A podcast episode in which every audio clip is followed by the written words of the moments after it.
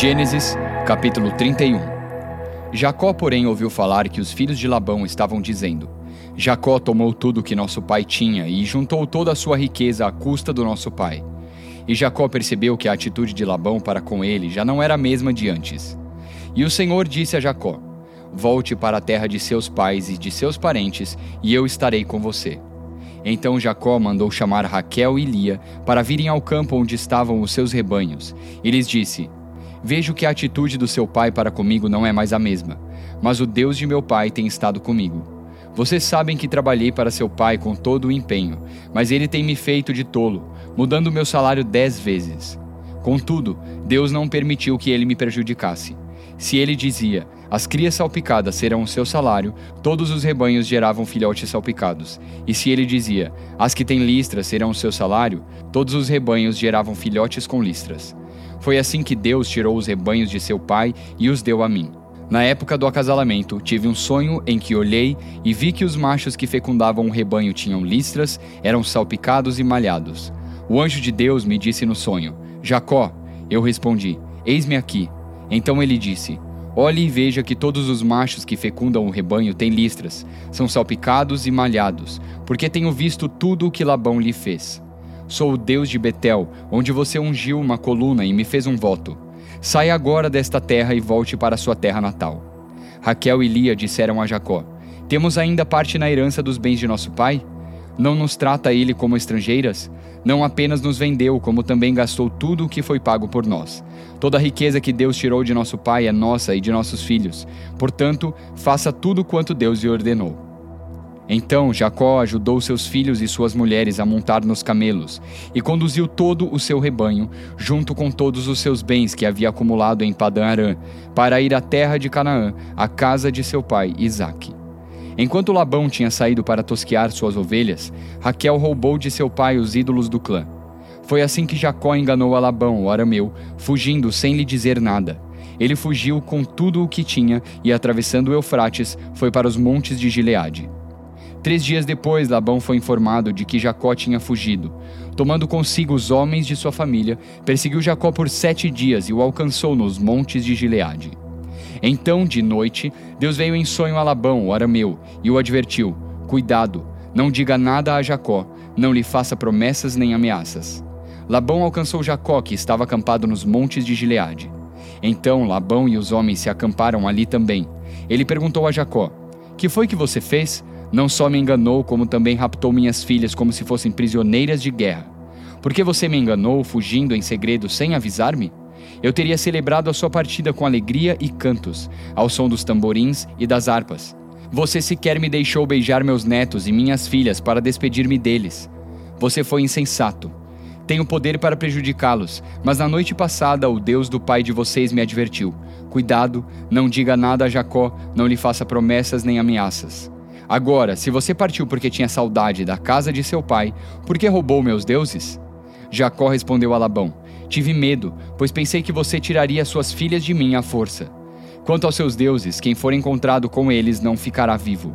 Na presença dos nossos parentes, veja você mesmo se está aqui comigo qualquer coisa que lhe pertença, e se estiver, leve-a de volta. Ora, Jacó não sabia que Raquel os havia roubado. Então Labão entrou na tenda de Jacó e nas tendas de Lia e de suas duas servas, mas nada encontrou. Depois de sair da tenda de Lia, entrou na tenda de Raquel. Raquel tinha colocado os ídolos dentro da cela do seu camelo e estava sentada em cima. Labão vasculhou toda a tenda, mas nada encontrou. Raquel disse ao pai: Não se irrite, meu senhor, por não poder me levantar em sua presença, pois estou com o fluxo das mulheres. Ele procurou os ídolos, mas não os encontrou. Jacó ficou irado e queixou-se a Labão: Qual foi meu crime? Que pecado cometi para que você me persiga furiosamente? Você já vasculhou tudo o que me pertence. Encontrou algo que lhe pertença? Então coloque tudo aqui na frente dos meus parentes e dos seus, e que eles julguem entre nós dois. Vinte anos estive com você, suas ovelhas e cabras nunca abortaram, e jamais comi um só carneiro do seu rebanho. Eu nunca levava a você os animais despedaçados por feras. Eu mesmo assumia o prejuízo. E você pedia contas de todo animal roubado de dia ou de noite. O calor me consumia de dia e o frio de noite, e o sono fugia dos meus olhos. Foi assim nos 20 anos em que fiquei em sua casa. Trabalhei para você 14 anos em troca de suas duas filhas, e seis anos por seus rebanhos, e dez vezes você alterou o meu salário. Se o Deus de meu pai, o Deus de Abraão, o temor de Isaque, não estivesse comigo, certamente você me despediria de mãos vazias. Mas Deus viu o meu sofrimento e o trabalho das minhas mãos, e na noite passada ele manifestou a sua decisão. Labão respondeu a Jacó: As mulheres são minhas filhas, os filhos são meus, os rebanhos são meus. Tudo o que você vê é meu. Que posso fazer por essas minhas filhas ou pelos filhos que delas nasceram? Façamos agora eu e você um acordo que sirva de testemunho entre nós dois. Então Jacó tomou uma pedra e a colocou em pé como coluna, e disse aos seus parentes: Juntem algumas pedras. Eles apanharam pedras e as amontoaram. Depois comeram ali, ao lado do monte de pedras. Labão o chamou Gegar Saaduta, e Jacó o chamou Galeede. Labão disse: Este monte de pedras é uma testemunha entre mim e você no dia de hoje. Por isso foi chamado Galeede. Foi também chamado Mispá, porque ele declarou: Que o Senhor nos vigie, a mim e a você, quando estivermos separados um do outro. Se você maltratar minhas filhas ou menosprezá-las, tomando outras mulheres além delas, ainda que ninguém saiba, lembre-se de que Deus é testemunha entre mim e você. Disse ainda Labão a Jacó: Aqui estão este monte de pedras e esta coluna que coloquei entre mim e você. São testemunhas de que não passarei para o lado de lá para prejudicá-lo, nem você passará para o lado de cá para prejudicar-me. Que o Deus de Abraão, o Deus de Naor, o Deus do pai deles, julgue entre nós. Então Jacó fez um juramento em nome do temor de seu pai Isaque. Ofereceu um sacrifício no monte e chamou os parentes que lá estavam para uma refeição. Depois de comerem, passaram a noite ali. Na manhã seguinte, Labão beijou seus netos e suas filhas e os abençoou, e depois voltou para sua terra. Salmos, capítulo 24. Do Senhor é a terra e tudo o que nela existe, o mundo e os que nele vivem, pois foi ele quem fundou-a sobre os mares e firmou-a sobre as águas. Quem poderá subir o monte do Senhor? Quem poderá entrar no seu santo lugar? Aquele que tem as mãos limpas e o coração puro que não recorre aos ídolos, nem jura por deuses falsos. Ele receberá bênçãos do Senhor, e Deus, o seu Salvador, lhe fará justiça. São assim aqueles que o buscam, que buscam a tua face, ó Deus de Jacó.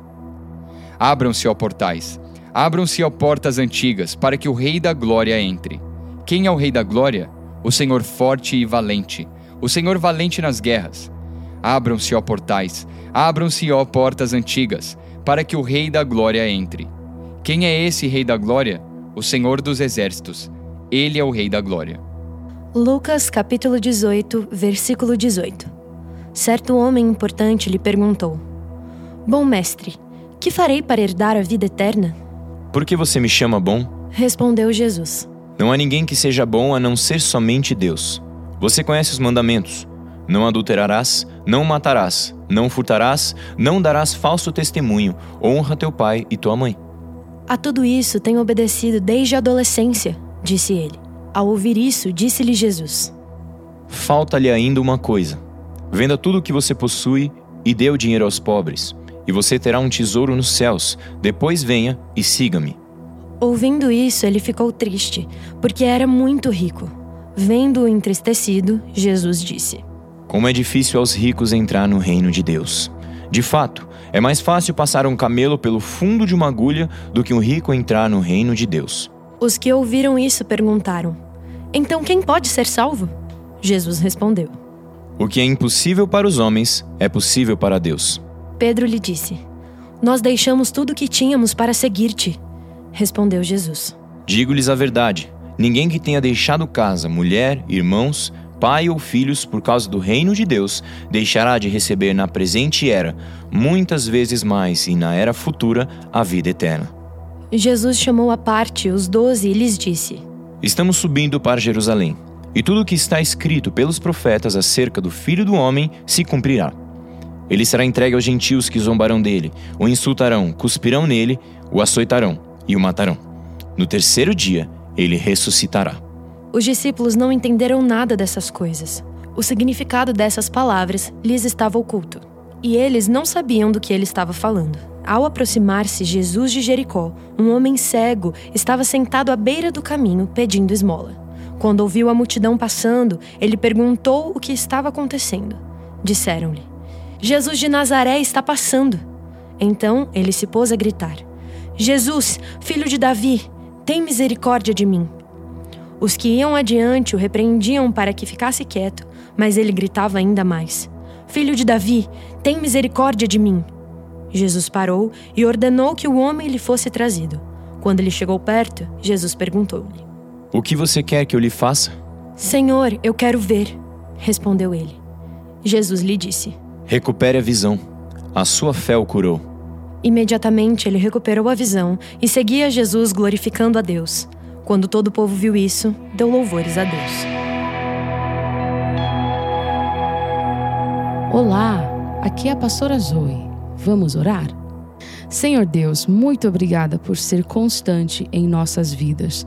Obrigada que, mesmo em nossas situações desafiadoras, o Senhor é presente. Clamamos a Ti pela Sua presença e que venhamos reconhecer a Tua soberania em nossas vidas, pois Tu és o Rei da Glória.